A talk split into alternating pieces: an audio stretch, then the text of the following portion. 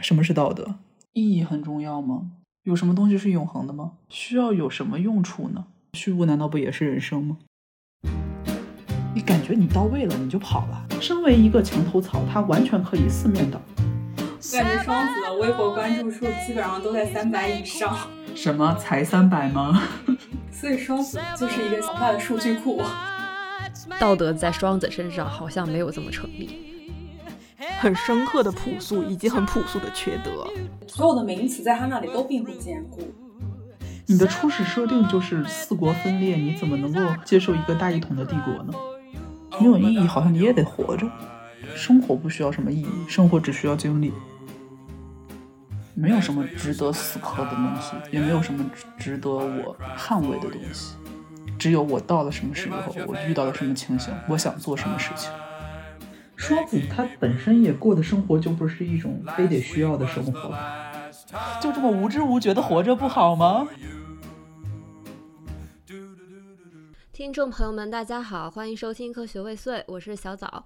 本期的星座目录主题是双子座，双子是风向变动星座，生日范围大概是五月二十一号到六月二十一号，它的原型是观察者、记者、讲故事的人。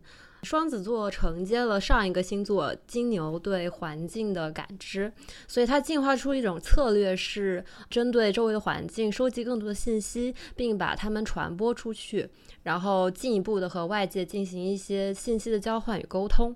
所以在本期中，我们将会以信息为起点展开，结合双子的风向和变动的特质，去聊一聊这个星座的一些行为特点、性格特质。那么，首先请出我们的双子嘉宾。哎，大家好，我是甲西贝甲，一个个人认为没有那么双子的双子座。over。然后就是我们的例行刻板印象环节，我们三个先说一下吧，因为我们三个的盘里没有什么双子的东西。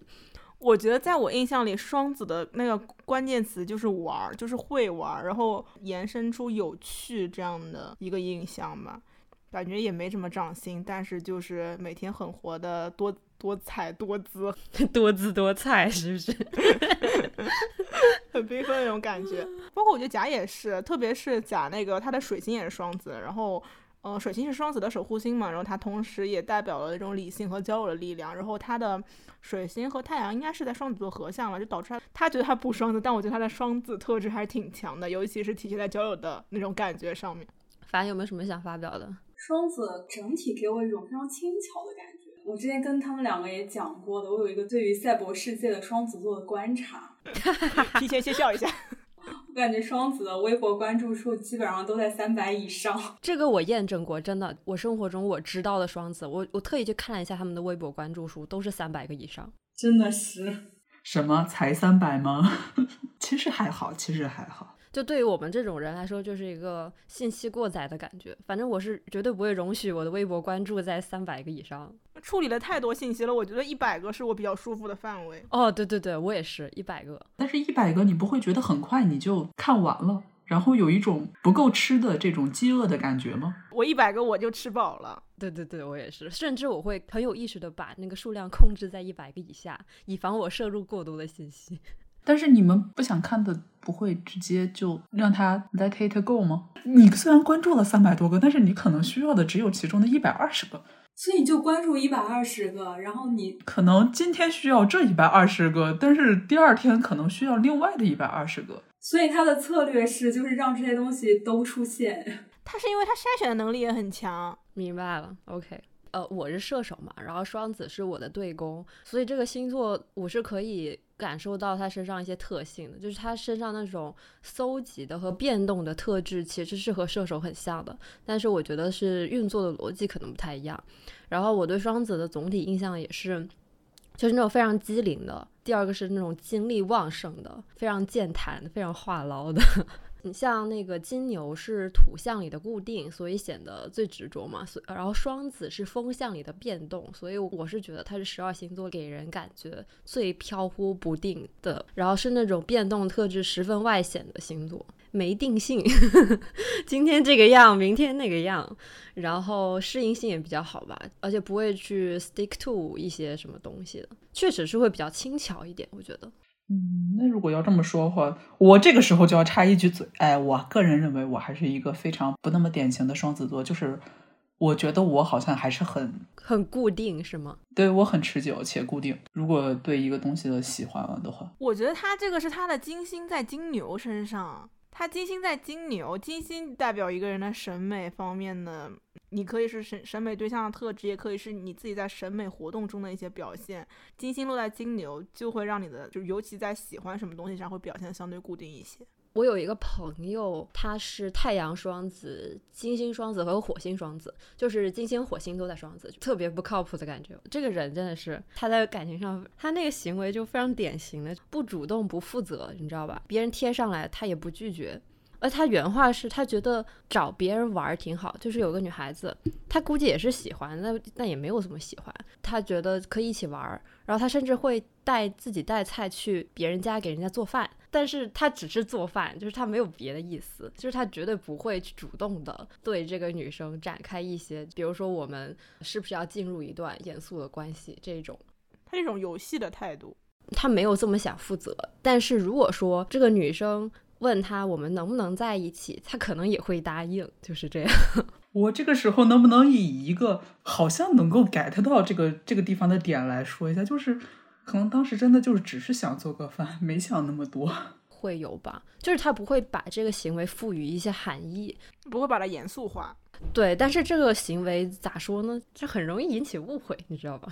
就其实刚才甲说了自己身上不太像双子的地方，就是他觉得自己比较的稳定吧，或者并不是这么的变来变去这种感觉。那你觉得你身上像双子的地方是什么呢？爱好广泛，虽然不变，但是没长性，属于声东击西、丢三落四、半途而废型人。哎，什么叫不变但是没长性？嗯，就是你喜欢，可能你就喜欢这个类型的东西。但是并不代表你喜欢了一段时间，你可能就注意力放在其他事情上了。然后过一段时间，你又回来喜欢这个东西了。但是你过一段时间，你可能又放到别的地方上了。啊，仰卧起坐是吗？一直仰卧起坐。对，一直仰卧起坐。我只要掉过这个坑，这个坑就一定是我的。但是我可能掉了个千八百个坑。他很搞笑的。那天对台本的时候，他跟我说：“我感觉我一点都不双子，但是写完台本发现我的答案都很双子。”然后就是我们想先。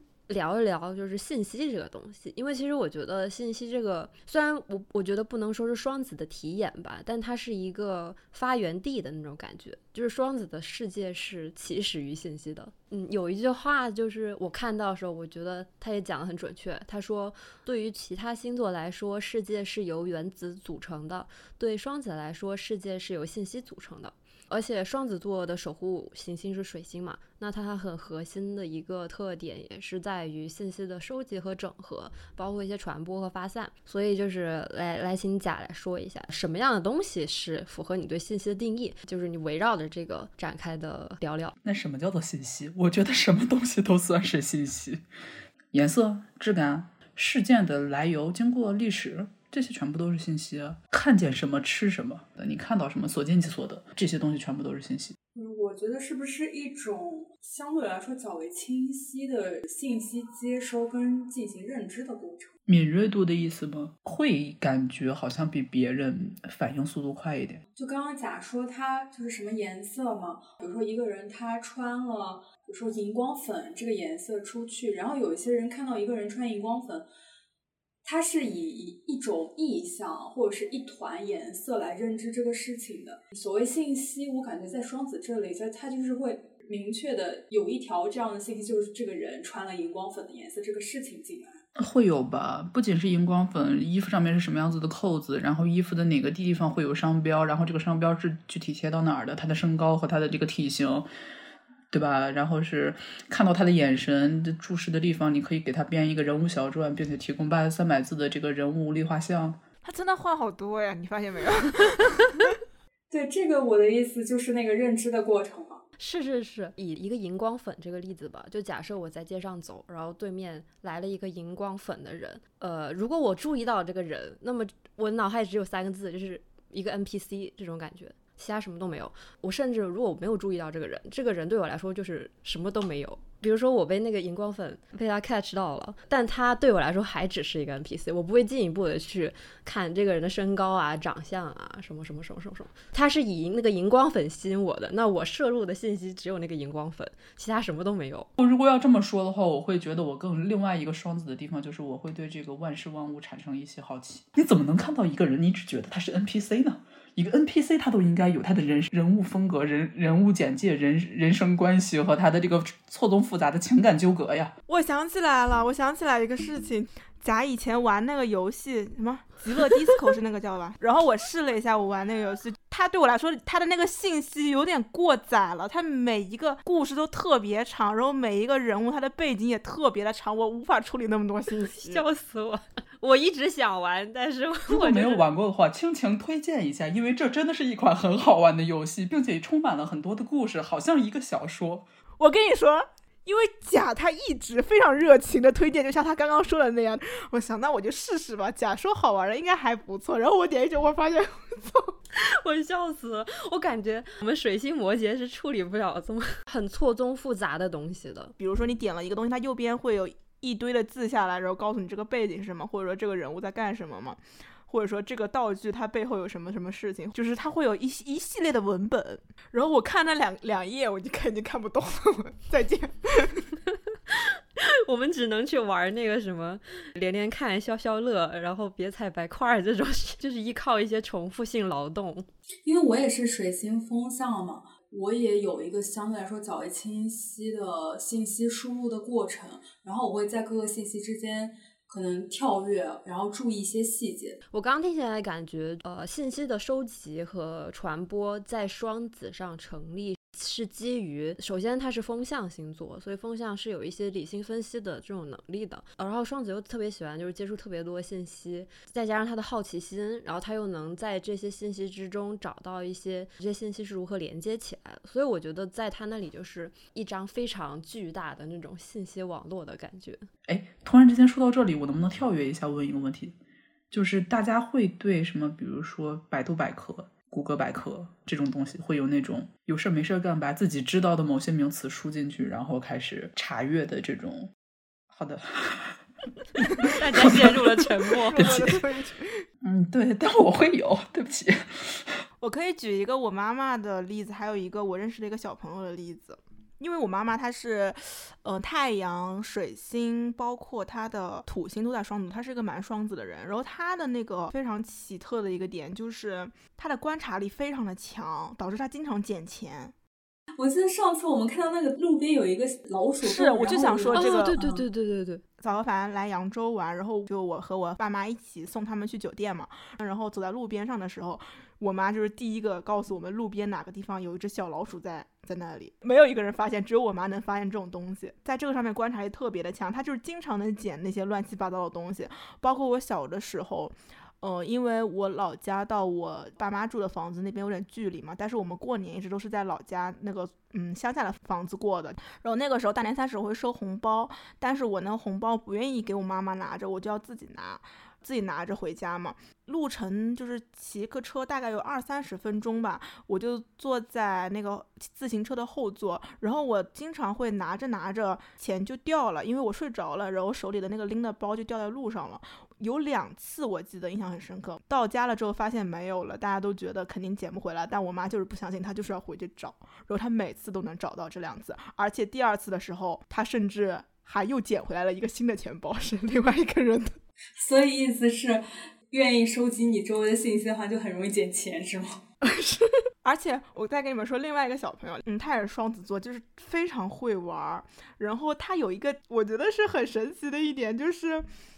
他是远视眼，他是出生就戴了一点那个远视嘛，所以从小就戴了那个远视眼镜，然后这个远视完全就加强了他那个双子的特质，他能够观察到非常非常远的东西，那个树上有什么鸟窝，他是第一个能看见的那种人。这两个都是那种类似于图像上的观察力，就是他们对于信息的收集更多的是一种图像上面的，但我觉得甲可能更多的是。文字，然后包括音频这边更多一些，好像。嗯，对，会，因为甲是个声控。然后，因为我们刚刚正好聊到那个收集信息嘛，但其实我觉得，就收集信息是第一步的事情。像我作为一个射手，然后他对信息的加工可能是经过自己的反刍之后抽象出的一些道理和原则。那么双子对信息的加工可能就是进一步的信息的交换和传播。所以我觉得沟通和交流对双子来说也是一个就是不可或缺的环节。你觉得你在沟通中注重些些什么，或者你觉得嗯这是一个什么样的过程？如果是在工作上了的话，那就一定是一个信息量要给足，同时简明扼要的一个状态。甲在工作的时候还是挺挺人物人流的，但是在日常生活中了的话，可能会更就是一段对话里面的舒适度、有趣度可能会放在更前面的排序中。对我是感觉他对自己的有有趣很有要求的，你就包括我们才录了就短短的。十几二十分钟嘛，他就已经很明显的能感受到，他尝试在他的交流里面变得有趣，或者输出一些有趣的内容，使这个对话变得轻松，然后有梗一点，这个是能明显的感觉得到的。嗯，对啊，像我们这种比较弱小的双子座，可能就只能在轻松和有趣这个方面。进行加工。哎，那我想知道，就是如果你觉得你自己讲的不够风趣的话，你会因为这个产生一点压力吗？没有啊，马上就要进入到下一个对话里面了。你跟他对话不风趣，你可能跟另外一个人对话风趣。是不是双子的聊天其实它还是一种轻松的、比较接地气的那种方式？总体来说，就是那种还是那种很轻盈的感觉吧。无论是有趣程度上，还是说的内容上，不一定吧。得看对方是个什么样的人，对方想要什么，看对方要什么，你总 feedback，你可能就会更调整一下自己。刚才我有感觉到射手跟双子的对攻。刚才甲他也说了是收集信息的游戏还是什么呢？记得我们射手那个那期的标题也是说人生对于射手来说是游戏嘛？我感觉游戏可能就是双子跟射手他们对攻的两个面相。对，我觉得态度是很像的，但是。可能追求的东西不太一样，对，这个是我们后面会聊的那个广度和深度的。然后又引申到一个问题嘛，刚才甲描述的那个世界，我就感觉他日常处于一个信息爆炸状态，就是脑子里很多信息在同时收集，然后他那个信息又是很多层，然后密度非常非常高，然后强度也非常非常高。然后书上有个比喻是这么说的，他说，呃，像是一个孩子只有十分钟要去扫荡一个玩具店一样。一个典型的双子，就是他就是比较可能要把一天当成三四天那样去过那种感觉，精力旺盛的时候有一种饥渴的感觉。然后饥渴这个词是不是甲刚刚也提到过？就是有没有看见什么吃什么，对吧？其实我想知道，就是你在处理这么大的就是密度很大的信息的时候，你的状态是什么样的？不会累吗？不会有 emotional damage 吗？我就感觉就是很多信息过载的感觉。你觉得你自己精力旺盛吗？我觉得我。的精力并不算很旺盛的，属于比较懒散的，需要睡眠的那种。按照你们的说法，应该是和我的盘里面有金牛是有关系的，因为我明显感觉我的睡眠的时间会比别人要求多一点。如果要说精力旺盛的话，就是在遇到事情的时候，你会明显感觉就是表面八风不动，但是内心就会变得兴奋。一旦有很多信息给到你的时候，你的那个那个 CPU 就会疯狂运转，这种感觉吗？对，你就你是一台高性能电脑。你之前只能这个转动一些消消乐和别踩白块，反正你也能转。但是你万一遇到点三 A 大作，你自己就噌一下，你自己就风扇就转起来了。可能也就是应激反应，能用这个词儿吗？但是就会你明显就会感觉自己会兴奋起来，但是也不能太兴奋，兴奋多了可能就过载了。过载了之后，你就整个人断电。长大了之后，自己也会控制一下自己的这个过载度和兴奋度。比如说，average 的人类，他的那个内存可能是个。八 G 吧，这种感觉。然后双子就是那种十六 G，然后 我还以为你要说一百二十八 G 呢，成倍于正常人的那种感觉。这可以处理的信息量就是要比正常人多很多，更习惯或者舒适于存在在那种很多信息的状态里。我感觉是因为你会明显的对每天公众号阅读、什么小说阅读、什么新闻阅读。你怎么能够不输入呢？就不输入的时候，你不觉得难受吗？我感觉我妈身上有一点很明显的，就是她对那个信息素的需求是，她需要自己学会很多东西，她很愿意去学一些新的技能。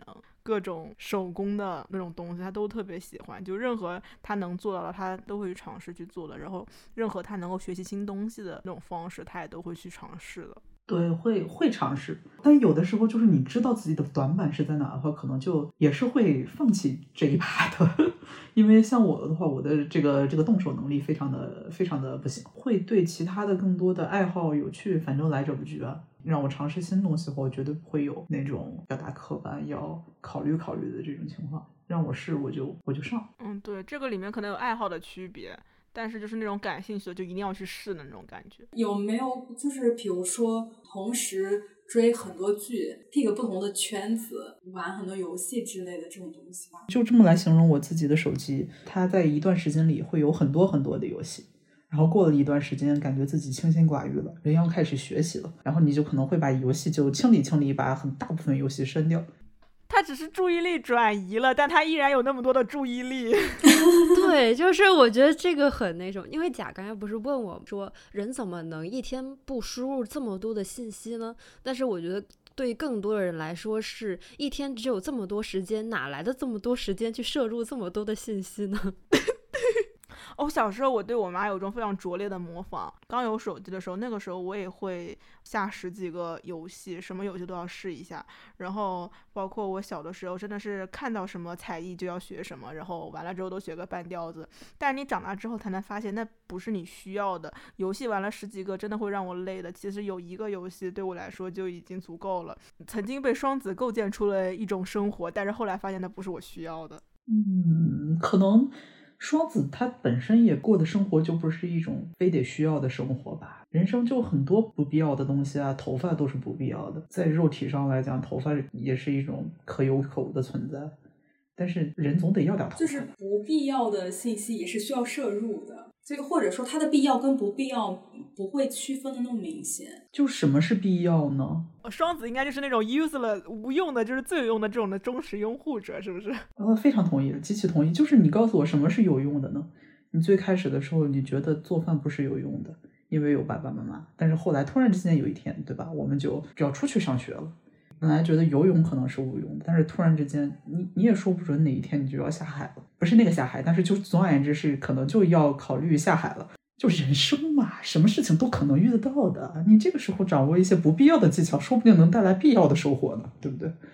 因为我们我一般对台本的话，其实我对的还挺快的，准确的按照台本流程走。但是和甲对的时候，对了两趴，算了，不对了。我们刚刚聊了一些双子收集信息啊，然后这个东西就涉及到，呃，刚才甲也提到过的好奇心，这个东西是双子座的一个非常重要的资源嘛。然后双子就是那种大家都会觉得很聪明，然后这种聪明是那种很机灵吧，是那种很机敏的反应。对书上，我觉得他形容那个双子座的智力是很快的。我觉得这个“快”字用的非常准，快速的去处理一些各种各样的东西。他是那种心智非常活跃的状态，就是那种被激活的感觉。问一下甲，就是你觉得聪明这个东西会体现在什么事情上？我可以觉得我反应速度快，但我并不觉得这种反应快其实代表了聪明。我可能对一件事情的理解能力是快的。但并不代表我理解了之后，我能很迅速的把它运用到之后的所有的工作或者生活上。按照教科书上的刻板印象来说，这种东西都应该叫做小聪明，对不对？小聪明它并不代表它是聪明，就是小和正常是吧？Small 和 normal 还是有那么一点区别的。但我觉得就是这种反应快，其实本身构成了一种。聪明吧，或者是他是聪明的一个部分。双子它对应的不是第三宫嘛？第三宫也是早期的一些，就是你上小学啊、初中啊这种是早期的教育。然后这种不就是，比如说老师上课问一个问题，然后啊下面同学马上回答，就我感觉是这种，对对，这种感觉的聪明。对，我懂。但是在在以我有限的上学经验来讲，你反应速度快会体现在另外一个地方，就是你会接话茬。领导还没有说完上半句，你已经接下了下半句，就会让领导和老师觉得你这个人好像很烦的样子。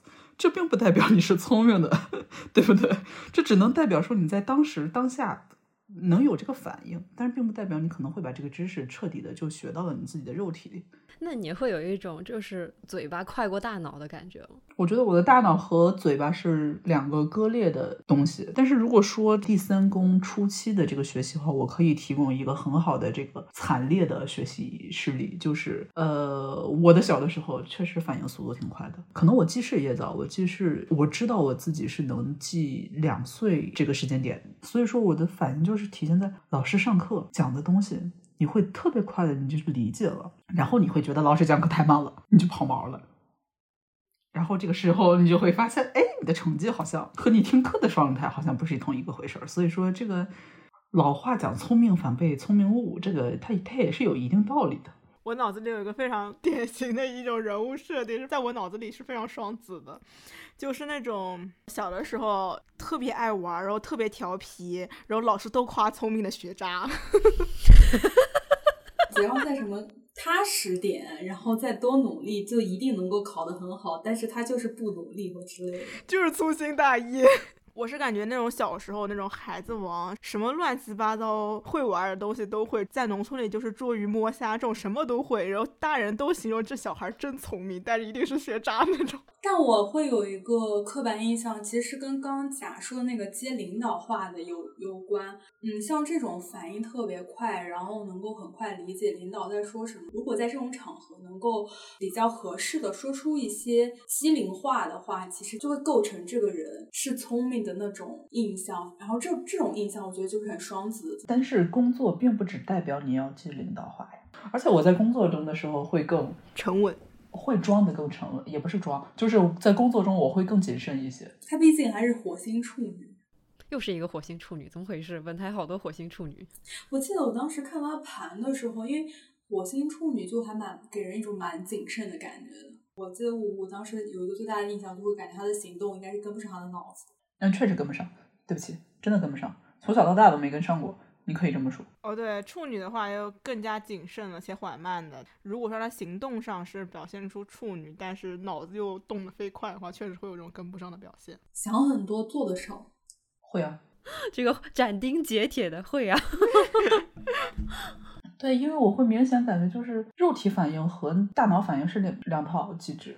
大脑反应和嘴巴反应也是两套机制，有的时候你并不代表这些东西都是很完美的磨合的齿轮。我没有这种很割裂的感觉，比如说在我身上，呃，我是会有一个比较明显的先后顺序，这样，就是我虽然也是会想的比较多，但是我想完了之后。我就会去做了，因为你水星也是土象，你们应该不像我这种小小枝杈，并不是一条大河流下来，可能这个河它分叉就分了七八九十十二条。对，我能理解那种分叉，但是我会让自己保持在那个主线上。也就是说，你能找着这个世界上什么是你的主流？他非常能找到吧？我在试图找到，包括我们聊天也是啊，他的脑袋里面一直有我们台本的那个框架，一直有我们要聊什么。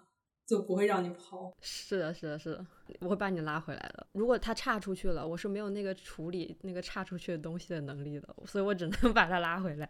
所以这里是不是就是双子的那个没有定性？他的那个思维过于活跃，就会带来他没有定性或者是注意力不集中的，因为他就是有很多分叉。也建立在这些分叉对他来说也是一种吸引。对对对，就是他不觉得那个东西不是不必要的。会吧？一定会。那你会想什么呢？我觉得他就是，比如说，嗯，他在跟我们聊天的时候，如果这是白天，外面有一个小鸟，这个时候他就会吸引他的注意力，这就类似于这种的。会吧？就现在我们在聊天，我知道在前面三十分钟的时候，我外面的小朋友在那里尖叫玩耍，我刚刚其实也偷偷摸摸听了他们在说什么。你怎么还有这个能力？我就是一心二用，一心三四五用，是吧？就这种。就他还在不停的收集周围的信息哦，然后我还想说一个事情，就是，嗯，关于甲刚刚说到他记事特别早这个东西，我觉得这个也跟他收集信息是有关的，因为我自己是记事特别晚，我有连续记忆应该是三四五年级之后的事了，因为我们去年不是做过一个问卷嘛，它测试你的对于信息的敏锐程度和你对信息接受的偏好程度。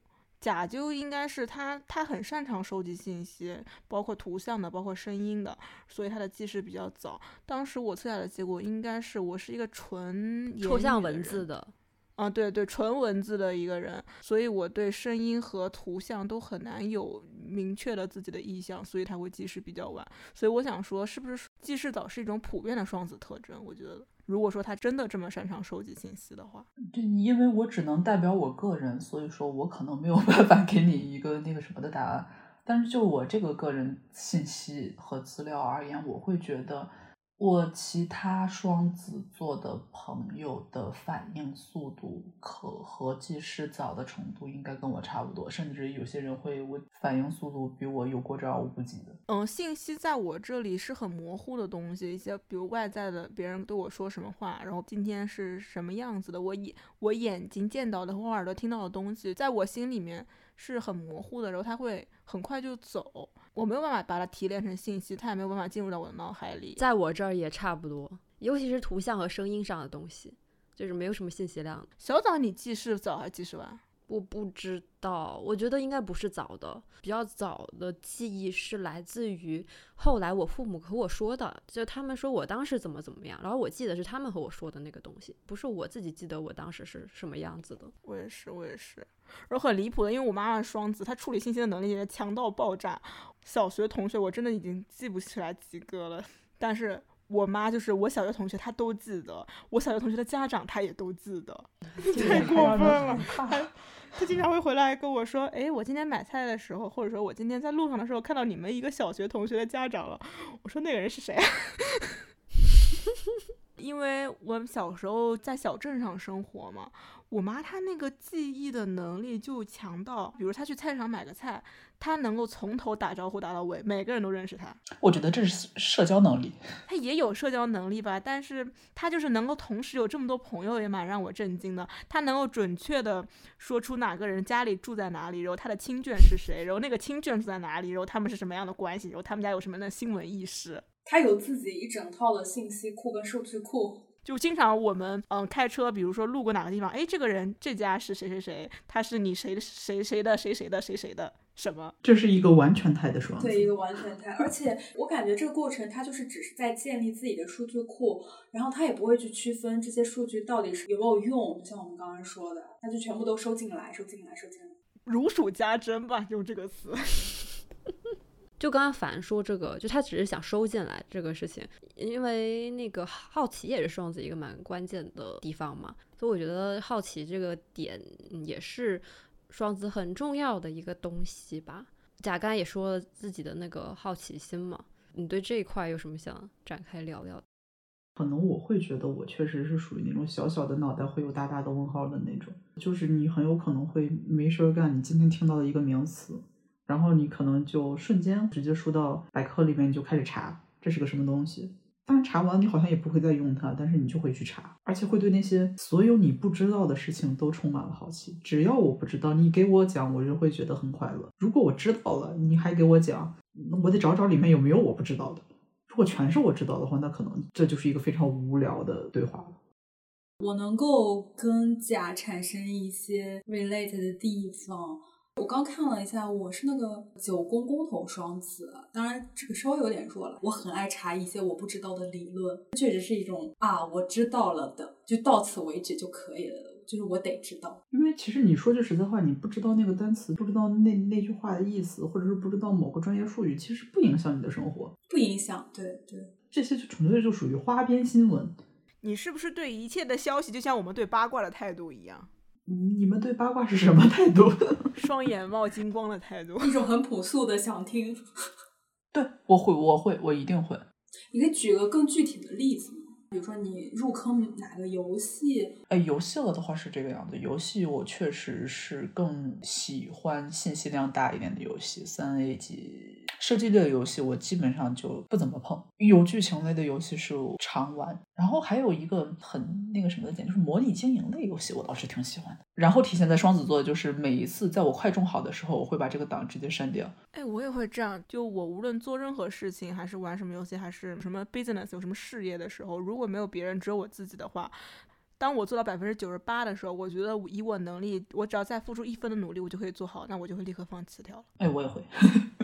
就是感觉这个游戏没什么难度了，没什么意义了，不好玩了。你已经基本上把该玩的所有机制全部完成了，不再是一个对你来说有挑战、有新知的游戏了，那就就不新鲜了呗，对吧？你就像比如写一个论文作业，我可能全部写完，它用一周。然后我可能再过个三四五六个月才会去想去来去写它的一个结论，大概就两段的东西，反正留一个不干不净的尾在那里。哎，那我好像在写论文的时候的习惯和兴趣跟你不太一样哎，我是那种会把大量的信息先收集过来，然后先列一个 brief，我会先很认真的写一个头和写一个尾，但是在中间我会留一些小尾巴。哎，我感觉这个好双子啊，是不是会有一种象征性的这个事情已经结束了的，或这个事情就这样了的？啊，对，在我心里它已经结束了。我感觉你去先写开头文，先写结尾，是一个非常形式上这个事情已经结束了的。这个东西它已经就是尽在我的掌握之中，但是它其实并没有完全掌握，但是它已经尽在我的掌握之中那种感觉，我感觉很双子，在心态上已经掌握了，对对对对，心态上确实已经掌握了。开始了吗？已经结束了。如果真的要说话，就是可能对我来讲，这个论文在我自己打好草稿 brief 的时候，这篇论文对我来讲已经结束了。这篇论文对我来说，在这个时候已经结束了，剩下的就叫做痛苦的工作，剩下的只能叫做痛苦的工作。那你有什么别的生活经验想聊吗？我还真的蛮想问一下大家，大家会怎么计划自己的旅游呢？没有计划，早有计划。早非常有计划，早会写 PDF。因为这个地方，我会发现我有一个就是旅行中的一个小点，就是我会随便找一个地方，开始进行三到五公里之之内的漫游，然后随便找一家餐厅，随便试一下他们家的我没有吃过的菜，也是尝新的心态哦。其实就是走到哪儿算哪儿。你接触到的这些信息，不能说是信息，这些细节都是很新的，都是你在建构对一个城市的印象。我觉得这对我来讲很重要。我觉得漫游这个东西，我也有点想说，就是，呃，倒也不是说旅游啊，就是说，如果我去一个新的地方生活，那其实我的生活范围就是局限在我和我上班路上，或者说我和我上学路上这一段，或者说我和我购物路上这一段，朝一个方向你直着往前走，它你还得走回来，多累呀！不可以打车吗？哦，对，还有一个是，就是当你要出去漫游的时候，你首先要经过一大概两到三公里你比较熟悉的地方，我也觉得累，走过那段，你要经历过这两到三公里，然后你才能去到更五到六公里之外你觉得不太熟悉的地方。嗯，可能对我来讲，每天都有新细节，哪怕两到三公里，每天路过的人也不一样啊。早餐店，我可能之前没有注意到那边摆放的是另外一种面包。那家早餐店上面的人，好像他们两个人在聊一些感情上的事情，我可以去偷听一耳朵。他还是信息量很多的，对你不会接收的一些不会被我们处理成信息的东西，在他那里都是信息，会觉得过载。对，但是在这个时候，我也不得不说一句，有的时候都过量的信息，其实眼睛看到的你是可以一起接收的，但是耳朵听到的不一定。所以在这里，我还是非常感谢这个世界上有降噪耳机的，不然的话真的有点过载。哦，降噪耳机是降降低信息处理过程的一个工具。我懂了，是这样的。是的，是的，这也是为什么我真的买降噪耳机买了很多年，相当于从第一代最开始他们有大盒子的时候，然后到后面的话就必须一根线上面有一个小小方块的时候，然后再到后面现在变成了无线，然后就就就一直到现在这种 TWS。就感谢降噪耳机，我觉得如果没有降噪耳机，我活都不会像现在这么这么清爽。我会觉得我在戴降噪耳机的时候，那种减少信息的状态反而是让我不舒服的，就是这个世界有点过于清静了。可能因为我跟甲平时的信息处理常量不太一样，不得不去听一些你脑海里的声音。啊，对对对对对，我感觉我在地铁上或者在走路上，我身边再吵，我的世界还是安静的。哦，对，不太会去听，我也不会去摄摄入它，它好像从我大脑里就是这样绕过去了。我觉得我不行，从小到大都不是那种心很静、注意力很集中型的。外界有一个风吹草动，我蹭一下就蹦起来。让我看看，让我看看，好有画面感啊！发生了什么？发生了什么？怎么了？怎么了？怎么了？对，我确实需要降噪。对对对，literally 需要。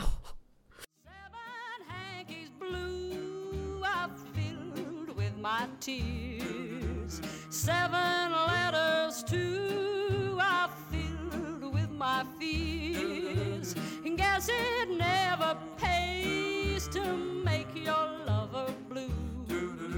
Seven lonely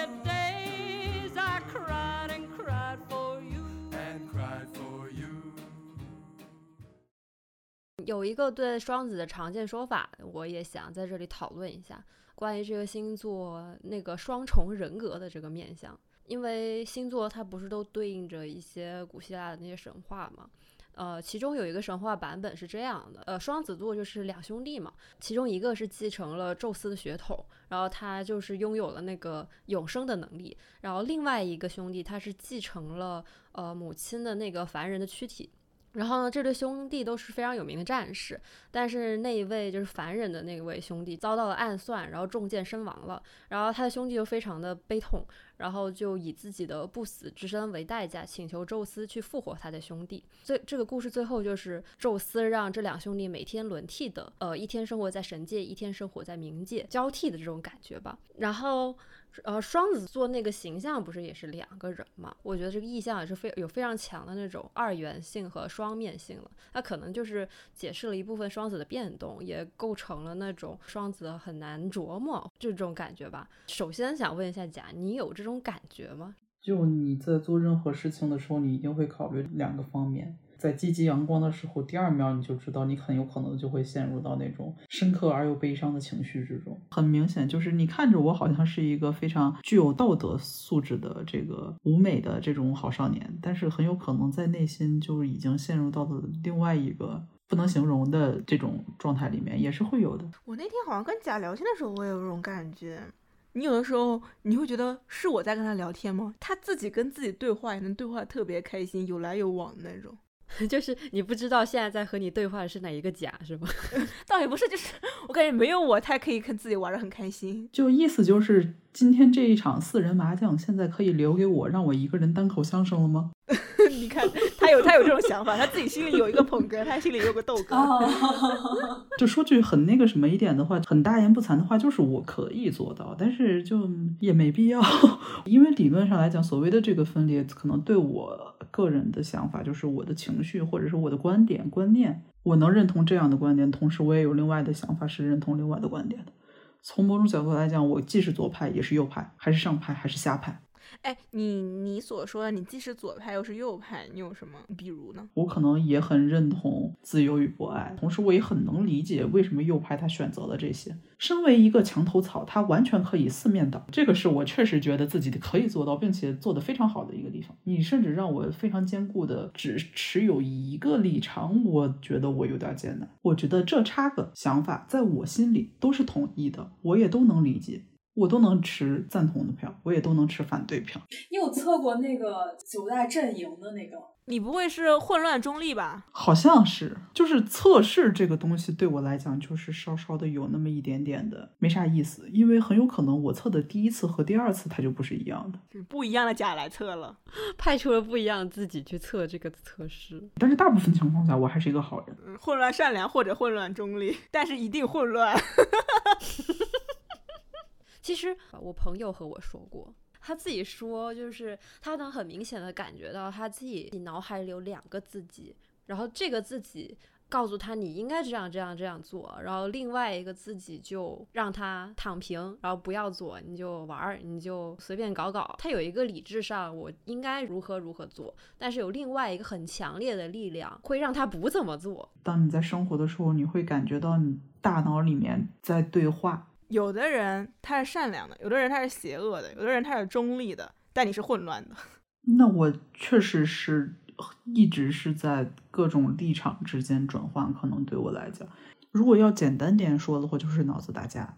但是这种打架是一种日常。如果要从在那个什么一点说话，你说这是里面有一个我，或者是两个我，我觉得两个我都不一定够。那这种就是比如说。是有两个人一直在打架的话，这种打架的状态，他在你那里是可接受的，然后你会觉得它是一个需要解决的问题吗？这是常态化哎，你的初始设定就是四国分裂，你怎么能够接受一个大一统的帝国呢？在四国分裂的状态下，就没有什么大一统的这个时间的出现。所以他们就是一直在打架。对，一直是春秋一战，可能上一秒好不容易大一统了一下，我真的该睡觉了，下一秒这个游戏真好玩，没有统一的时间的。所以不是也说双子特别的什么琢磨不定？我也不代表双子，但是我觉得就仅我个人来讲，我也不知道我在想什么。然后他也不知道他在想什么。他就是让他那个脑子里的四国或者多国吧，就在那里自己搞来搞去，他就是放任不管的状态。我们刚刚聊那个多重性的时候，我们也有提到过道德这个词嘛。然后我们在聊天秤和水瓶的时候，也有提过道德好像是风向的一个比较关键的东西。但是我刚才听甲说的那一串，我是觉得在双子身上是没有道德这个东西的。首先是他会天生的去接触很多不同面向的信息，以及他身上内置的一些分裂出来的这么多个立场吧，也不会让他去坚守一个统一的立场啊、道德啊、原则。我我想问甲，你觉得 你是一个没有这么有道德感的人吗？我觉得我遵守道德，但我不一定认同它。就我还蛮想知道的，什么是道德？在所谓的水平啊，或者是其他的星座里面的话，什么是道德？我们说的很简单一点吧，我觉得水平的道德就是真实的。嗯，真实的。嗯真实算什么道德呢？如果是真实是水平的道德的话，水水平不会撒一些友善的谎言吗？善意的谎言，他们是能接受的吗？我觉得不能，我不接受善意的谎言，以及为了我而好所撒的谎言。你为了别人好，你也不会撒谎言，对吗？嗯，对，当然这种不是那么绝对的，就是你要严肃对待的事情。然后比如说我至少我得了绝症，我希望你一定要告诉我我得了绝症，而不是为了我的心态或者为了我健康着想，告诉我我的病没有那么严重。然后包括真善美这三个字，如果让我只能选一个的话，我一定会选真。至少对水瓶来说，或者至少凡和下给我的感觉是，道德对他们来说是极其重要的且坚固的。对，非常坚固的。可能对于一个混血来讲啊，不不，混乱中立来讲啊，混乱善良来讲，这个真构成了什么道德呢？那每个人他，你如果说的话，道德的定义是不一样的。至少在水瓶这里，首先道德是不容辩驳的一个名词，然后其次我对道德是有标准的。其实甲的回答已经有在体现双子的道德，因为他一直在问什么是道德，就是他在解构这个事情。可能我觉得道德在现实此时此地是这个样子的，换另外一个人身上又是另外一种情况，换另外一个国家，换另外一个时间点，道德是会变化的。我要说的话就是说，任何情况下真都是对的吗？如果这么说的话，苏格拉底就应该是要被雅典人民处死。但是如果说在某个多元宇宙里，这个苏格拉底他撒了些善意的谎言，他活下来，他是不道德的吗？道德是会变化的，并且会随着时代、时间，就各种各样的东西，它也没有我们想象中的那么坚固。嗯，从宏观意义上来说，可能是这样。但是你作为一个个体，像呃凡和夏，我觉得他们作为一个个体是有自己非常坚定的一套原则和立场，去支持他们去在生活中做出一些决定，以及以他们的这套原则和立场去导向的一个想法。就这个东西是很统一的。就对他们个人而言，就是觉得个人来讲，应该是有一套准则才对。在准则之外的任何事情，我是不会去尝试的。那我觉得可能对于我来讲，我并不是这个样子的。我也不知道我在高压情况下，我是否能够坚持某种信念。首先，人是会变的；其次，时代是会变的。那你觉得道德是主观的还是客观？我觉得道德是主观的。我觉得道德是一个一个社会，它提出了在某些经济社会或者是人文条件下提出来的一些要求，但是内化到个人来讲，每个人个人的道德都是不一样的。其实我感觉，因为双子它就是一个变动风向嘛，我感觉所有的名词在它那里都并不坚固，这个就是双子的一种状态。如果说真的是。因为整个世界是会变化的，如果这样子的话，那所谓的道德仅仅是埋藏在每个人心里所执行的一套标准准则。那每个人执行的标准准则的这个程度、大小、力度和严苛程度都不会一致，所以对我来讲，道德是一个非常主观的一件事情。我换一个问题，对于甲来说，比如说，嗯，永恒的，然后坚固的东西会吸引你吗？或者有这种东西吗？在你的个人世界中，辩证来看，没有什么是永恒的吧？有什么东西是永恒的吗？你在解构这个东西，它永远在解构。可能对我来讲，世界是流动的，才是一个正常的状态。嗯，我觉得在我这里，世界也是流动的，以及你说的，可能在不同的时间点和不同的情况、不同的地点、不同的人，就是在这些变量都变化的情况下，它可能是有不一样的立场或者道德或者原则，就是客观上是这样的。但我觉得从主观上，你想要有一套自己的原则去，嗯，去生活在这个世界上。搭建的自我的逻辑体系，对吗？有一点这种感觉吧。那我也不觉得我自己的这套体系是永恒的，是是一直会不变的。就是我可能在当下非常信奉某件事情，但是我不能给我自己打保票，说我三年后还信他，我五年后还信他。随时准备跑路。对，嗯随时准备，是有这种感觉。随时准备变化。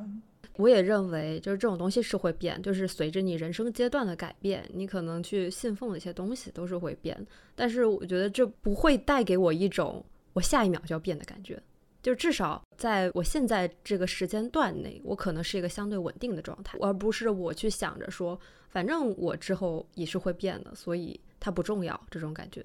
嗯，那所以说你会把它看得蛮重的。在我的视角里，这些东西可能排序排不上号。排序可能所以是在后就是。呃，嗯所谓的立场啊、道德和原则，就是它并不构成你去看待一一件事情的一些重要的标准吧，我只能这么说。嗯，可以这么说。我会觉得你说有些事情是不够道德的，我会说 OK，在这个时间点，在这个情况下，它确实不道德的，so what？那你会有什么更看重的东西？哦，，对，就是在你的价值排序里排前面的是什么？好像没有重要的。什么是真正重要的？这个问题问的特别好，因为我也不知道什么是重要的。或许就是没有重要的吧，我感觉他的状态嗯，我觉得是。我觉得是，我觉得他刚才那个状态就是，就是所有东西在他这里都是一个平行的，对，是平行的，然后就是也是像数据库一样的，没有优先级，然后是点状的，它也不需要一个坚固的支点，是这样的吗？家？应该是吧？我会觉得，就你们说，如果按一个什么东西价值排序的话，那排序的东西里面又有什么呢？我觉得至少对于水瓶而言，它有一种就是非常坚固的自我的需求，或者说那种混乱的状态，就是那种无序、没有重要的秩序的状态，是他需要解决的，就是他得找点什么。好像对，但是对于你而言，好像它是不需要被解决的。它就是人生常态吧。所以双子就是一个庞大的数据库，一个没有感情的庞大的数数据据库，是吗？不吧？我觉得我挺有感情的，我就是感情可能会一会儿在这儿，一会儿在那儿而已。嗯，但它也是你的数据库里的一个一和一个零。也许可以这么说吧。我感觉是不应该跟双子聊道德这个事情，就像我们一开一开始以为你可以跟双鱼聊琳娜贝尔，但其实发现那个东西对于他而言就只是一种常态或者是一种存在的状态，而不是一个凸显的命题。对，所以我我写的时候不是，我也说的是，我觉得道德在双子身上好像没有这么成立，就至少不是在我们聊天秤和水瓶需要的时候，我们很清晰的就能说出对于他们来说道德是什么，以及道德对他们来说确实是一个他们可以很清楚的描述出来的东西。因为风向的主题是信息，然后心智、沟通交流嘛。我感觉对于双子而言，这几个词它就是一种很本真的状态，就是纯粹的信息，然后纯粹的沟通交流，它没有过多嗯附加对就是它的东西。他没有对信息做出评判，或者说就是再往上一步加工的东西。因为他不没有那种道德判断，他不需要判断。我感觉我妈她就是发展的非常稳固的那种双子，我觉得她的道德观是那种很深刻的朴素，以及很朴素的缺德。什么叫很朴素的缺德？你 能不能展开讲讲？你能够想象一个贪便宜的阿姨，她会做什么事情？然后她其实做很多事情，嗯，是可以被称之为不道德的。嗯那种小的不道德，你可以理解吧啦？就是顺顺带手掐别人一颗菜吗？啊，这个肯定，啊哎，你怎么知道啊？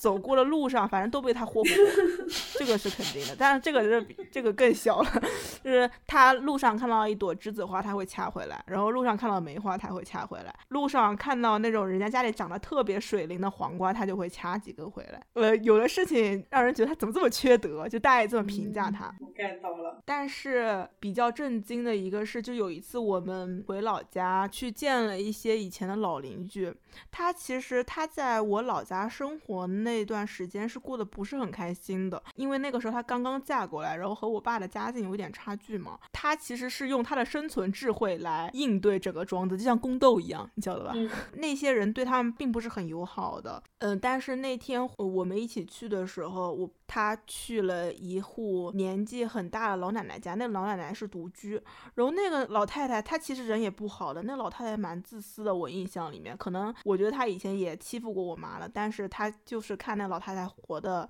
就一个人过，过得还挺惨的，就给了她两百块钱，我觉得这是我永远不会做的事情。嗯，就是你说的那种又道德又又缺德的状态，嗯，对，而且他的道德是超乎我想象的道德。他有的时候让我感到很道德，但是有的时候让我感到很缺德。哦，就是他自己没有一个所谓的成立的道德的标准吧。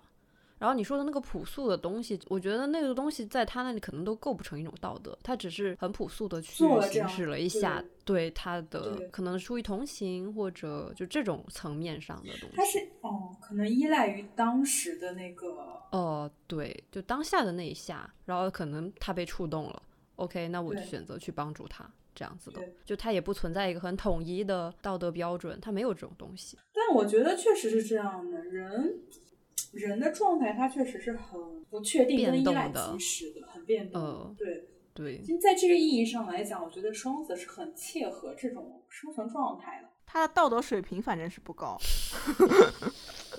你要这样评价你妈？他应该也接受这样的评价了。我们家里人的亲戚对他的一些奇葩行为，怎么经常又做出这种 reaction？你怎么这么缺德？反正最后的结论就是，道德在双子这里是不重要的东西。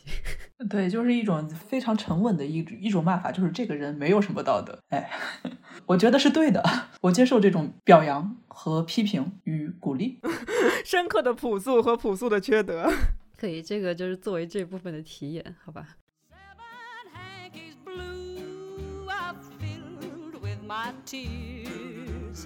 Seven letters too are filled with my fears. And guess it never pays to make your lover blue. Seven lonely days I cried and cried for you. and cried for you. 然后接下来我们来聊一聊那个广度和深度的问题，就是 其实这个词是在讨论双子的时候一对经常出现的词。嗯，就是很多对双子的批评，或者说觉得这个星座可以做得更好的地方吧，就是因为他们出于这种很活跃的心智，啥都想尝一尝的那种好奇心和那个经历吧，就是觉得他们什么都沾点儿，又什么都不精通，然后对自己掌握的信息有一种，反正我呃吃到了，那就完事儿了。因为它不加工嘛，所以就导向了一种比较浪费的倾向。呃，如果发展的不好的话，可能会比较肤浅啊，或者它只是流于表面的这种感觉。我们的甲 有没有什么想要辩驳的，或者说广度和深度的这个关系在你身上是重要的吗？会追求一定程度的深度，但是知道自己真的在广度上面还是很有天赋的。广度是比深度更重要的。哎，这话真的是只有双子才能有底气说。是的，确实。哎，我可以问一个很表面的问题吗？就是比如说薯片或者饮料出了一个新的口味，你会去尝试它吗？那一定会去，就是家附近哪儿开了一家新新饭店，你也都会去试一下。新饭店里或者是老饭店里出了一道新菜，你也会去试一下。然后当然发现到后来，基本上所有的新菜都没有那么好吃，但是你一定会去试，是这种不害怕踩雷的心态。嗯，不害怕。我感觉我就永远是经典款，我就要吃原味薯片。你这个金星摩羯，嗯，哦，真的，我妈双子，我爸射手，这俩都是爱尝新的，你知道吧？我就很无奈。我是会在我喜欢的菜系里去尝新。不会尝一下新新菜系吗？比如说东亚菜尝完了之后尝尝中中亚菜，西欧菜尝完了之后尝尝东欧菜。我知道，在我的口味里，哪一些菜系对我来说是好吃的，然后我基本上只会尝那些吃，那些。对，但它依然是一种新的。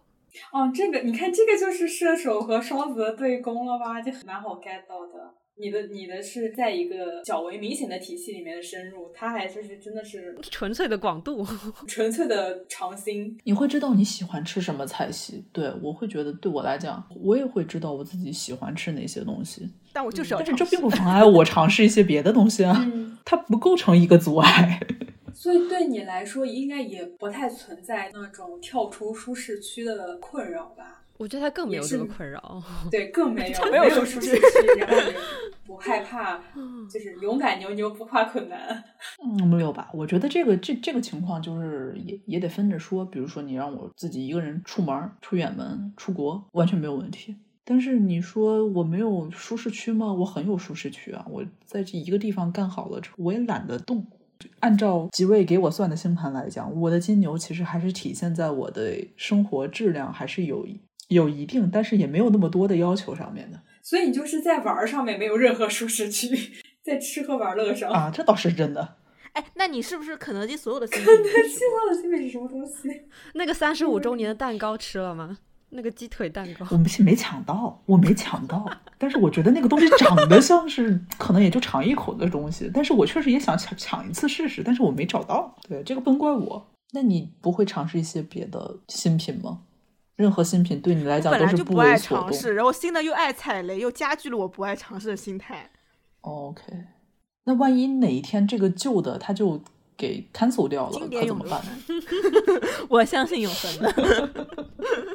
哎，那假如问你，就是你就是尝新的过程中踩雷了，那你你怎么办呢？就踩雷了就尝试第二个，就踩第二个踩第二 个。他反正已经吃到了。对啊，你总是要踩雷的呀。你吃东西怎么可能会不踩雷呢？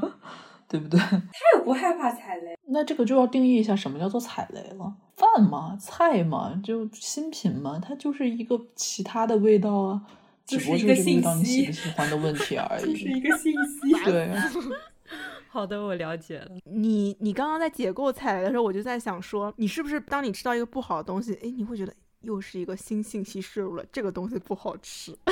嗯，会吧？就是你尝试了某家店的某个菜，它嗯你尝尝，嗯，这个不是我一个会点第三次菜的，或者第二次菜的一个或者说东西。这个东西有屎的味道，我不爱吃，这是一个信息，一个朴素的信息 get 到了一个信息一个朴素的信息进来了 你。一定要这么说，坏刀也可以哦。对对，就是这，但人生并不一定非得就是哦，我 get 到了一个信息，叉叉叉叉叉叉叉，或是哦，我 get 到了叉叉叉叉叉叉叉，我 get 到了这个肉粽子好吃。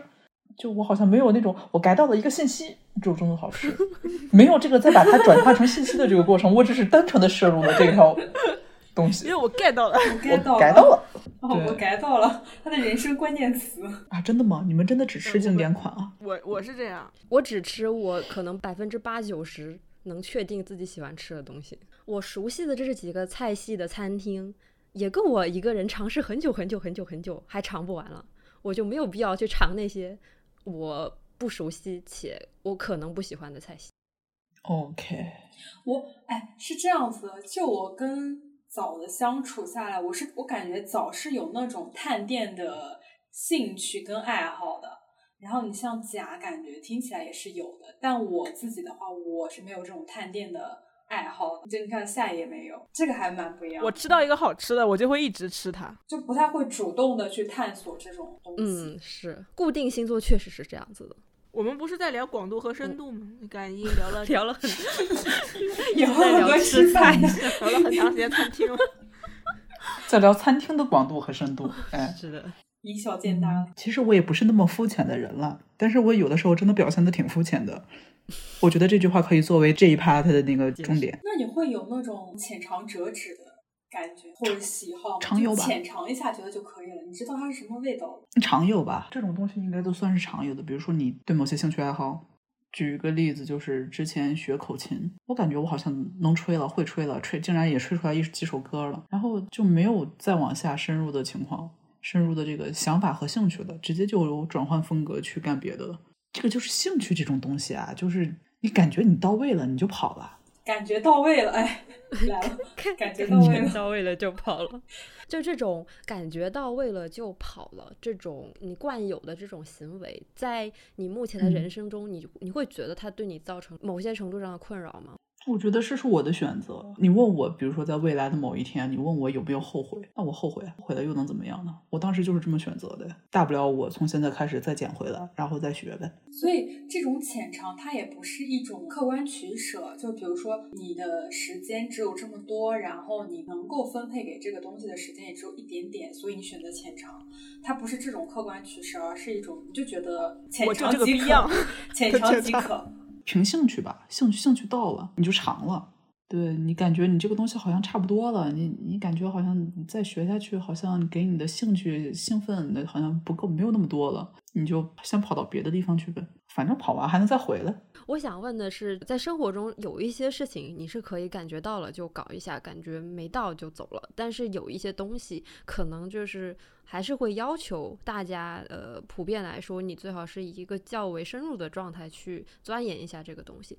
就是你不是说你感觉没有了你就撤了，但是有一些东西，你感觉没有了，你也要对，有些东西是你感觉没有了，但你还是得做的这种东西，那怎么办？那就行尸走肉的接着做下去啊，那就不就是我的论文刚刚写，我已经想好 brief 了，然后你不得不在那里开始痛苦的在那里写你已经想好的那些东西吗？我知道了，所以你不会想要做一个某某冠军，比如说你现在吹口琴，你不会想要做一个口琴冠军，然后你也不会像我们那个那期处女的是做什么啊？做记者，然后比如说他，嗯，他确立了自己的新闻理想，他就想做一个记记者冠军，就是这种形容词的冠军的使用法，你会有这种想法吗？嗯，没有，冠军没有任何意义在我这里。什么是冠军？你在哪个方面做到的最好吗？你怎么能确认你做到的就是最好的？不会有别的人比你做的更好吗？仅仅是因为他有天赋，一定会有。呃，如果是自己个人意义上的最好呢？我的兴趣感觉我能应该能做到八十分儿，到最后我做着做着做着，差不多做到了八十分，那也行。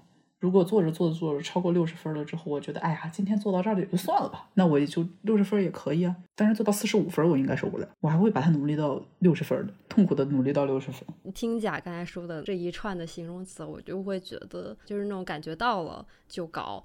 这种感觉，我觉得其实不只是在信息的收集或者学习上吧，我觉得其实他在生活中也是这样，就是它是一种呃生活态度层面上的轻盈吧，不沉重的，较为轻松的吧，不会让自己太嗯投入在，也不是投入，像把自己拴在某些东西上，就不会有这种状态。它只是感觉有点像一种把玩的状态，或者说它只是见证了生活中的某一些事情。嗯，对。然后我感觉他就是能够实现这种状态的一个秘诀是就是解构。我们聊了这么久，甲真的问了好多个问题。对什么是？我也想过，什么是什么？呢？什么是叉叉呢？嗯、包括这其中包括什么什么是正确的呢？什么是冠军道德呢？什么是啊，冠军呢？什么是道德呢？他首先会解构，哎，那你会觉得这种解构会构成一种虚无的状态吗？这是我拿到任何一件事情最开始的时候的习惯性反应和习惯性思维吧。它会造成虚无吗？虚无难道不也是人生吗？哎，这相当自洽了。不过确实，解构就是会让人变得轻松，应该也会解构意义的存在吧。会吧？为什么不会呢？又问了一个疑问的问题。然 后我甚至会觉得你是不是也不太需要意义这种东西哎，？也不太需要，对。对啊，它只是存在在生活中，然后我去接触了它，我尝试了它，我知道了它，OK 就可以了。因为我说句实在话，很多东西其实是一种，在我这里算是一种假象。你觉得它很重要，但是并不一定它很重要。意义很重要吗？意义有可能其实就是人把一件事情对它进行了一个提炼、抽象、升华。你抽象和升华的地方和方向是对的吗？所谓的所有的科学都是建立在人对事物的表象在进行抽象与升华，但是这是一个永无止境的一个方向。我不觉得，就是说在任何情况下这些东西不会变。我觉得还蛮有意思的。这个说法是不是显得特别的？是不是显得有点特别的虚无，嗯特别的流动？流动倒是会，但我觉得倒也不会至于虚无，因为结构就是结构嘛，好玩儿，然后消解掉那些沉重。我觉得比较有意思的是，确实，因为这个东西是你的答案，然后同样的问题，就是不同的人他会给出不同的答案。所以说，其他的星座会有什么其他的答案吗？或者说，大部分情况下他们就不会反问。你觉得你人生的意义是什么？他就会回答：我觉得我的人生的意义 就是什么什么什么。不，就是意义这个东西，我们聊射手那一期聊过，就是意义对于射手而言，它是不需要被解构的。你像道德这个东西，对于水瓶而言，它也是不太需要被解构的。我可能不能很在当下很明确的跟你说出来，我存在的意义是什么，我生活的意义是什么。但是我知道一定有那一个东西存在在那里，而且我也是在为这个东西去努力的去生活的。如果生活是沉重的，那你是需要去承受的。对，是的，对对，我能理解，我也能懂，但是就可能在我这里，就不是你的生活方式和态度。我不会认为这种东西生活，哲对对对，对，我不会认为这种东西构成我生活中很重要的一个部分。因为你也不太需要，感觉。嗯，是这个意思吗？嗯，嗯快乐的活着，对啊，当一只快乐的小猪猪。像一只牛虻一样快乐的飞来飞去。意义在我这里可能更多的是一种假象，它是一种可以用语言来进行把玩或者是变化、装饰的东西。我如果不能做到后退三步来观察一个东西了的话，就这么直接进去，我会个人认为它会有骗我的可能。我想聊一聊关于双子座的阴影的，但我也不太知道双子座的阴影在哪里。这个，因为听下来就感觉非常的自洽，就是很轻盈快乐的感觉。比如说快乐这个东西，在你那个体系里面会相对来说更凸显吗？你比如说你要做一个快乐的人，有趣吧？嗯有趣有趣。我不一定要做一个快乐的人，但一定要做个有趣的人吗？我希望我能成为一个有趣的人。哎，那我想问，就是，呃，你有那种理想的自我形态吗？如果有的话，你最最希望自己成为的那个样子的几个形容词是什么？对，除了有趣，沉稳、低调、内敛、话少。你你闭嘴吧你！对我确实是这么这么觉得的，这这就是我妄图成为但是成为不了的人。此时你的双重人格有一些显现，我能 get 到一点了。就是我们在聊的时候，你在说要做个有趣的人，然后问你理想自我是什么，是沉稳的人。沉稳、低调、内敛、沉默且有趣，难道不是很有趣吗？因为我还是想尝试聊一聊阴影的这个东西，希望不要冒犯到你。没关系，come here。就是结构这个事情，我们从那个理论或者是从知识的角度上来讲，后现代派系以及就是他们所做的一系列的结构的东西，会让我觉得它非常的能够在理论上立于不败之地，因为所有的问题它能能都能能够给你化解掉，然后。嗯，它既不虚无，也不积极，所有的问题它都能驳回，所有的问题它都能解答。这个是我觉得后现代就是解构的这一系列的理理论，它的非常成功的地方。但是与此同时，那一整套体系，我又会觉得，也不能说没有意义吧，就是就是 so what，你知道吧？就是面对解构，你再反问它，就是 so what，就会我觉得就会把解构的东西解构掉。然后，因为那个东西它是对于你的现实，然后对于实际的问题，然后对于你，比如说你想要进一步的锤炼自我，或者是锤炼人生，然后你想要去解决一些实际的问题，它其实是没有任何意义的，因为问题并不是你只要解构它就不存在了。我想问的是，如果利用这种心态去面对实际的生活的话，不会真的存在一些你没有办法解决的问题吗？然后你面对你一些就是一些真的很困难的实际的问题的时候，那你又应该怎样去做呢？那就接受吧。说句实在话，人生道理或者是人生哲学，所谓的结构，其实就是你看待生活的一种方式。嗯，我说句实在话，我自己也知道，这这个就会显得什么，显得我整个人不崇高、不不厚重、不积极。你要我说它有什么意义，它没什么意义。你问生活有什么意义，生活也不一定有什么意义。没有意义，好像你也得活着。那么，如果你的生活真的遇到了你的理论解决不了的问题，那你就只能接受啊。可能生活不需要什么意义，生活只需要经历。你很痛苦，你你想改变，有什么可改变的呢？你接受它。如果你想去做什么事情，你就去做。如果做了之后没有得到什么积极的回应，那就没有积极的回应。你想接着做的话，你就接着做；你不想接着做的话，你就换一个方向接着走。没有什么真正值得死磕的东西在我这里，也没有什么值值得我真正捍卫的东西。只有我到了什么时候，我遇到了什么情形，我想做什么事情。嗯，我觉得他说的这个其实就是非常准确的概括了他那整一套，我觉得可以算是那种自循环式的生活哲学吧。嗯，自循环这个词听起来有点不太卫生，不知道为什么。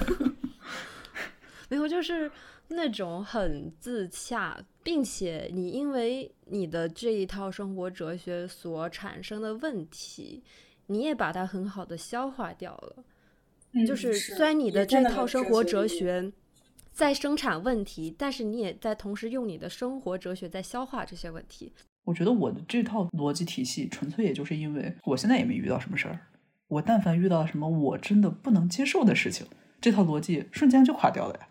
哎，我是不是又从结构的方面又把我自己的哲学又给解构掉了？你刚才也说，就是你遇到了不能接受问题，那又怎么样呢？你只能接受。对啊，这个是但是如果我真的遇到了真真正正的不能接受的事情，这套逻辑也垮掉了你。也只能接受。确实是啊，其实你也只能接受。那这倒也是。但我觉得接受它确实是所有人一个普世的你解决生活问题的终极哲理，我觉得是这样子的。但是好像每个人到达接受的那个路径路径不一样。对不一样，然后状态其实也是不太一样的。嗯，会有，嗯，我觉得很准确。只能说我的这套还还还在运转吧，所以说就还好。哎，但是我有一个问题，你觉得就是因为解构这个事情是我们才聊出来的，你觉得它能够抽象成就是双子的那一套？但是我听起来非常的合理，跟是可以抽象出来的。反正听起来很合理，对我感觉听起来很合理，但我不确定它够不够普遍普遍。你可以留给双子座的观众、听众们给你反馈一下。可能每一个双子都有自己结构方式吧，保持轻盈的办法。而且，你如果要想象一种别的能够让人保持轻盈的办法，我确实好像也不太想得出来。那就是真的是无知无觉吗？难道？麻木。嗯，但是我觉得依然构成一种无机制的状态，同时是很风向的东西。我感觉风向真的对于生活毫无用处。那生活需要需要有什么用处呢？对我就我我刚刚甲说出前几个字，我就知道他后面要说什么了。我是觉得每个人有不同的答案，对啊，就可关于这个能问对于你确实是这个样子，但是可能对于我来讲，当我们聊到道德的时候，我说这是一个主观的东西，就是每个人的肯定都答案都不一样，但是我只是知道对于我来讲是这个样。那要么总结一下，做个 ending 好吗？就我们今天聊了这么多，然后就是那种双子的东西，有扑面而来到我，知道吧？就那个感觉。我觉得有更立体化在我这里。对对对对对，甲作为这个非常优秀且鲜明的双子样本，与此同时，他说自己并不双子，那可能也是一种双子。呃，对，就是构成了双子本身。那几个点还是很重要的，信息这个东西，好奇心，还有那种心智很活跃的状态，以及后来我们聊道德和生活态度的时候，它展现出来的那种轻盈式的、解构式的，只是看见一些东西这种的生活方式，也构成了双子座的一些面相吧。